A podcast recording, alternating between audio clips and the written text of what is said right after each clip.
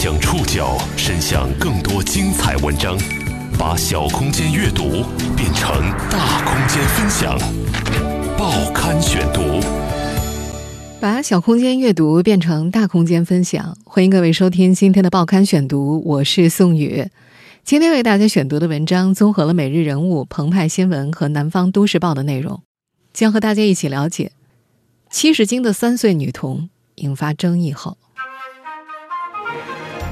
在父母直播投喂下，一个三岁的女孩胖成七十多斤，走路都费劲。本周这件事引发全网讨论，有网友质疑孩子父母为了博眼球、圈流量，不顾孩子健康，故意将孩子喂成肥胖小孩，涉嫌虐待孩子。虽然争议爆发后，平台方很快删除了所有视频，但讨论还没有停止。谁该为这样的博眼球事件负责？除了父母本身监护责任外，社会环境是不是也存在问题？报刊选读，今天和您一起了解七十斤的三岁女童引发争议后，小孩能吃，往往被认为是有利于其茁壮成长的好事，但如果孩子在父母的安排下，以一种网络表演的方式变得特别能吃，就变了味儿，成了。令人担忧的事情。最近有个才三岁多的小女孩，就成了这样一件坏事的主角。在目前网络上仅存的几张视频截图里，还能看到这个胖胖的小女孩。她用像小胡萝卜一样的手指拿起蛋糕、炸鸡或者面条塞进嘴里，抬起来的手臂像是一节吹起的长气球一样。小女孩有齐眉的刘海和圆圆的脸，嚼起东西来上嘴唇翘起。下嘴唇快速吸动，在视频平台上，他被叫做小佩奇，跟那个知名动画片里的小猪同音。三岁，七十斤，小佩奇的体重已经远远超过了正常幼童的体重范围。八月二十四号，他和他不符合年龄的体重一起上了热搜。在此之前，在所在视频平台上，他的热度本身也并不低。在所有视频被所在平台删除之前，视频账号小佩奇的一天虽然仅有五千多位粉丝，可是播放量最高的一条点击量有五十五点六万。总共发布的五十多条视频当中，最多的内容就是这个孩子在吃饭，吃的东西有面条、汉堡、蛋糕，也有烧烤、涮肉、炸鸡、薯条、可乐。以主食居多，高油、高盐、高热量的食物居多。那些已经被删除的视频，记录着小佩奇吃饭，也记录了这个小女孩在两年内长胖的全过程。二零零八年年底早期视频里，小佩奇穿着粉色的连衣裙，跟着电视里的画面一边拍手一边跳舞。这时她的体型还算匀称，当时的标题里强调。两岁宝宝胖娃娃天生喜感，非常可爱。到了二零一九年年中，佩奇在视频里就很少有游乐活动了，唱歌、跳舞、玩泥巴都很少出现，全都是以吃东西为主。他的体重逐渐长到了五十斤。一段视频标题备注中写道：“宝宝实在太难带，天天缠着我们，二岁半，五十斤，天天抱得我们痛死。”今年，小佩奇的一天的标题里则更加有了爆款的模样，数字具体，例证充分，还多了几个能够促进点击率的内容关键词，比如“三岁六十斤胖妹吃饭根本不用大人喂，是要超过一百斤吗？”再比如“三岁六十六斤胖妹母亲节过得非常开心，吃了不少食物，马上突破一百斤。”还有。七十斤三岁小胖妞和爸爸一起吃饭，狂饮一瓶饮料，吃了半只鸡一碗粉，好厉害！这些不断加码的数字，离三岁儿童正常的体重范围十点二三到二十点一零公斤已经越来越远。小佩奇也从胖的可爱，变成了十分臃肿。尽管如此，父母催肥的声音却一直没有停止。在一段视频里。没有出现在画面里的家人对这个小女孩说：“舔一口一块钱。”另一段视频里，小佩奇曾在吃饭过程当中央求别弄了，别弄了。父母嘴上答应着啊好不弄了，但下一秒孩子生前吃空的盘子又再次被加满。在这些视频的评论区，总有用户在看完之后写道：“我家宝宝要有你的一半就好了，天天气死我了。”在少儿卫生与妇幼保健学硕士韩月看来，不少家长都希望有个饭霸宝宝，觉得自己的孩子不爱吃饭，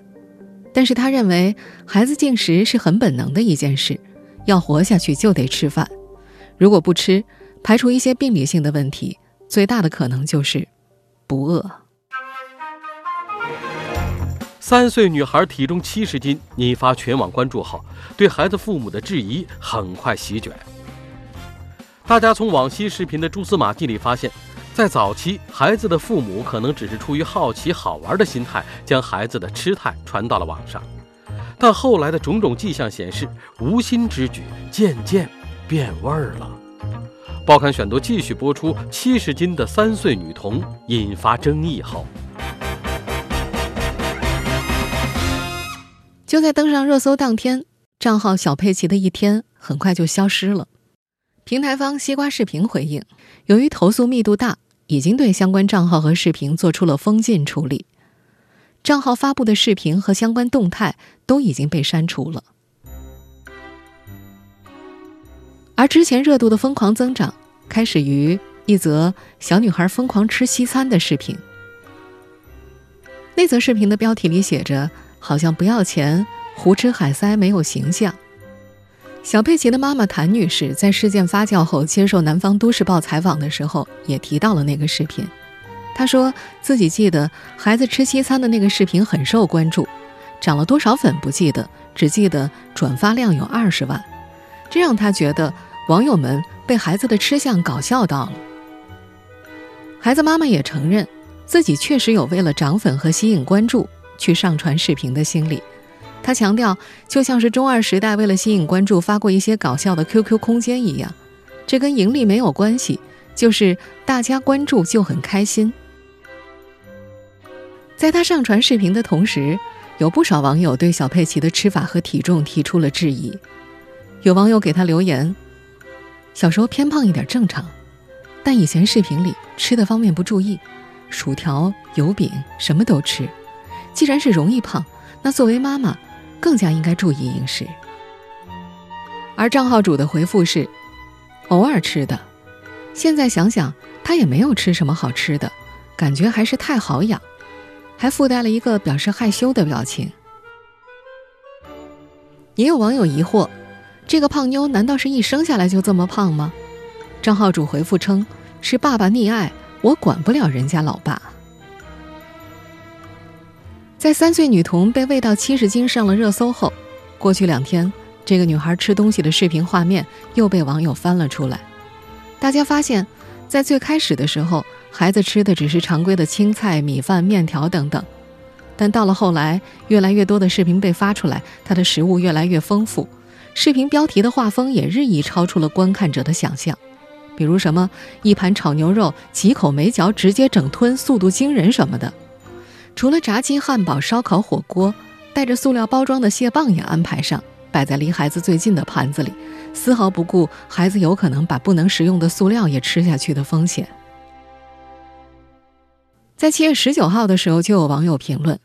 大家别给送大米了，妈妈这是拿孩子当赚钱工具，根本不管孩子的身体和健康。”账号主再次回复他：“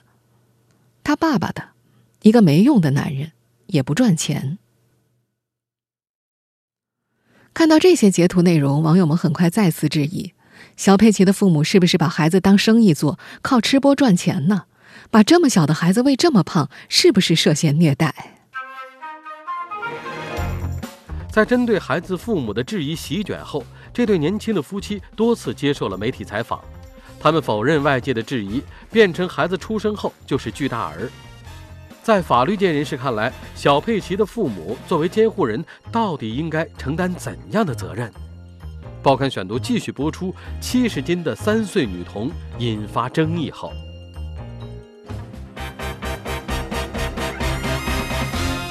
在八月二十四号、二十五号两天，小佩奇的母亲谭女士和父亲李先生接受了多次媒体采访，两人都说网友所言并不属实。他们向媒体透露，夫妻两人开网店销售手表，月收入加起来有两万，有三套房子，其中一套在佛山市。拍视频纯粹是为了好玩儿，一方面想记录孩子可爱的成长片段，另一方面是想展现女儿能自己吃饭的独立一面，并不是以赚钱为目的。孩子爸爸还格外强调，自家不缺这点钱。我老婆弄了几个月，一共才赚几百块钱，指望这个钱，你说能干嘛的呀？那个是巨大啊，酒精啊，我就一个孩子，亲生的孩子，我怎么会故意喂那么肥啊？本来就胖啊，那我很瘦要怎么了？只是平时吃的有点油炸了，那那不可能一点都不吃，是不是？孩子妈妈谭女士还说，孩子吃的钱比拍视频赚的钱要多得多。她还告诉媒体记者，自己的女儿是二零一七年三月出生的，出生的时候就有九斤三两，医生告诉他们是巨大儿。巨大儿是指出生体重大于四千到四千五百克的婴儿。少儿卫生与妇幼保健学硕士韩月称，在生产时和产后，巨大儿对孕妇和婴儿都有些风险。这类婴儿未来患有肥胖代谢综合征、超重肥胖的风险比正常出生体重的婴儿要高。所以，往往在孕妇产检之后，医生就会建议在孕期控制体重，尽可能避免生出巨大儿。至于网友质疑孩子的健康问题，佩奇妈妈谭女士说，曾经带女儿去医院做过检查，医生说孩子除了超重，没有其他疾病。孩子爱吃主食，他们偶尔会带他吃点麦当劳。他还说，今年疫情期间，一家人没怎么外出，孩子缺乏运动，从五十斤长到了七十斤。现在小佩奇三岁半，身高一百一十厘米。谭女士尤其在意靠小佩奇吃播吸引关注赚钱的说法，她向媒体辩解称，这个账号是自己跟丈夫一起注册的，如果真的要靠吃播的话，自己一共才五千个粉丝，能够赚几个钱呢？她还说，每次取标题也都是跟着别人取的，因为很多人一开始上来都是问她多少斤。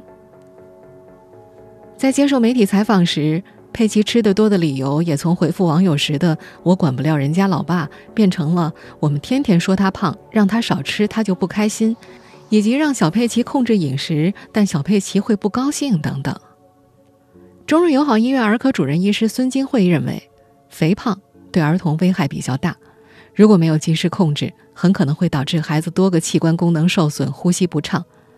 身体肥胖的人也有可能会影响到肝功能，形成脂肪肝。除了器官肥胖，还会影响儿童的大脑发育，使孩子智商偏低，并且有可能会发生性早熟。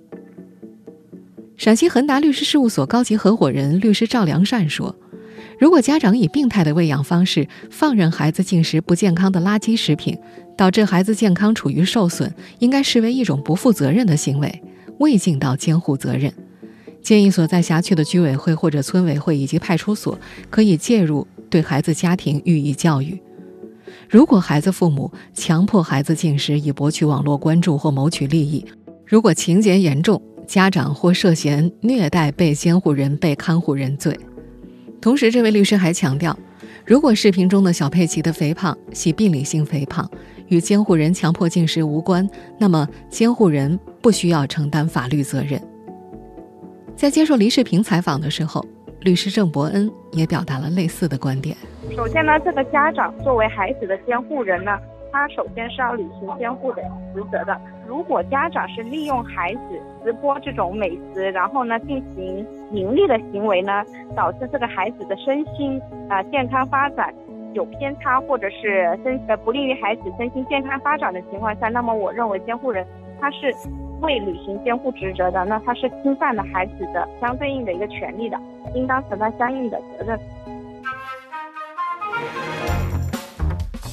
在三岁女童七十斤事件发酵后，有很多网友提出，我们除了应该反思小佩奇父母做法之外，更应该重视这些年逐渐红火的儿童吃播产业链。报刊选读继续播出：七十斤的三岁女童引发争议后。在国内，吃播早就成了一门生意。吃东西直播原本兴起于韩国，几位大胃王走红之后，国内也开始有博主吃播吸引流量，靠观看者的打赏、广告植入和直播平台的流量分成来赚钱。微博拥有一千七百万粉丝的吃播博主密子君发布一条二十秒以内的广告，第三方平台的报价为三十二万。在前些天聊一零后网红的那期节目当中，我们也曾经提到过，作为吃播行业里的细分领域，儿童吃播，尤其是宝宝吃播，早就在各个视频平台形成了完整的产业链。虽然八月上旬，央视新闻在新闻节目当中批评部分网络大胃王吃播严重浪费之后，抖音、快手、B 站等都对吃播的相关词汇做了屏蔽。在这些平台上，如果搜索这些关键词的话，一般会收到拒绝浪费、合理饮食的提示。但如果换一个“宝宝吃饭”的关键词的话，依然可以发现大量类似的视频。鹅蛋、虾饼、南瓜、胡萝卜、蓝莓，让我自己来吗？这些视频的主角大多是几个月到四五岁的宝宝，大人往宝宝面前的盘子里放食物，宝宝给什么吃什么，或多或少。都会超量。那你吃太快了。看着宝宝们大快朵颐、津津有味，吃的比成人还多，模样敦实可爱。有留言者表示很解压、很香，比自己吃了还高兴。问题在于，网络围观跟看隔壁邻居孩子吃饭香不一样，后者充满了生动浑圆的生活气息，前者的功利性质非常明显。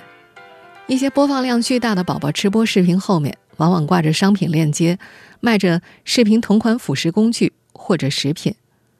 孩子的吃成了表演，成了商品销售的流量入口。巨量引擎二零二零 Q 一母婴群体网络行为新洞察显示，今年第一季度各个平台的母婴达人数量都在稳步增加。星图数据当中。粉丝数量均超过四百万的儿童吃播佼佼者特昂糖，二十秒之内的短视频报价已经到了八万。最近三十天涨粉近七十万的儿童吃播博主程程饲养员的报价也已经达到了四万五。小佩奇所在的视频平台，创作者只能靠传统的流量分成和打赏赚钱。不过，这起事件当中最令人在意的，并不是谭女士夫妇在过往有没有依靠小佩奇吃播赚到钱。而在于这对父母面对着这样一条赚钱路，他们有没有足够的信念去抵抗，用孩子的健康去换取让整个家庭变得更加美好的诱惑？如果小佩奇的账号没有被网友发现，如果他没有上热搜，那么按照原本的轨迹，这个孩子的未来又会变成什么样呢？原本儿童吃播视频的大量涌现和创作的低门槛不无关系，赚钱的前景更让各位家长抱有了靠孩子实现财富自由的梦想。最初，多数儿童吃播背后的家长能够保持孩子的健康饮食，但逐渐的，有越来越多人掌握了受众的心理，他们的主打也渐渐变成了宝宝爱吃饭，宝宝饭量大。在小佩奇事件发酵之后，就有网友提出。这一事件背后也存在社会环境的问题。这位网友写道：“说到底，如果没有那么多粉丝吃瓜群众，直播平台获取不了流量，没有市场，自然就没有生存空间。但两年时间之内，视频的流量以及部分网友羡慕的评论，某种程度上鼓励了这对父母。”他们逐渐给孩子吃饭的视频加上了食量惊人、几秒吃完、超重、狂饮等标签，而贴上这些能吃标签的前提是父母经常带着小佩奇吃，鼓励支持小佩奇吃，而且有的时候会不顾小佩奇别弄了的央求，不断把他刚吃空的盘子加满。这个年龄的孩子尚属无民事行为能力人，对于吃，只有生理上的本能认知。缺乏良有鉴别能力和自我保护能力，对于父母的带领、鼓励和安排几乎全盘接受，很容易就会被父母的不良心态和行为带歪。可以说，小佩奇的父母已经给他建立了一种不良的吃的习惯。也已经给他的身体带来了隐患或伤害。而视频在经过进一步的传播之后，又向社会释放了错误的信号，可能会对他人形成误导。小佩奇的风波席卷之后，他的母亲谭女士说：“不会再上传女儿的视频了，因为太有争议了。”目前一家人回到河北老家避暑，接下来要先帮小佩奇找幼儿园。他承诺以后会控制孩子的体重，让他健康快乐的成长。八月二十五号。有记者联系到了广州妇联，相关工作人员表示，他们已经介入此事进行调查。如果落实吃播视频当中的当事儿童小佩奇及其父母的居住地的确在广州的话，将会联动广州市政府妇女儿童工作委员会、广州市妇女儿童部等部门进行进一步的调查。在众多热闹的儿童吃播视频当中，小佩奇或许是其中的一个极端个例。但我们必须要意识到，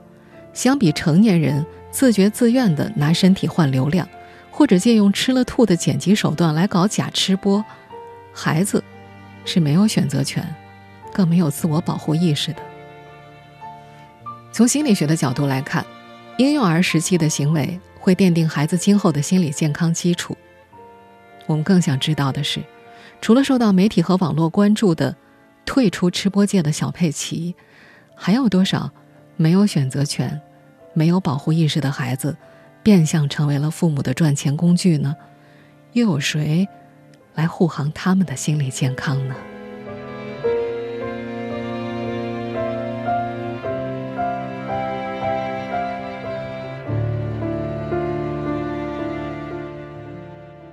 听众朋友，以上您收听的是《报刊选读》，七十斤的三岁女童引发争议后。我是宋宇，感谢各位的收听。今天节目内容综合了每日人物、澎湃新闻、南方都市报的内容。收听节目复播，您可以关注“报刊选读”的微信公众号“宋宇的报刊选读”。我们下期节目时间再见。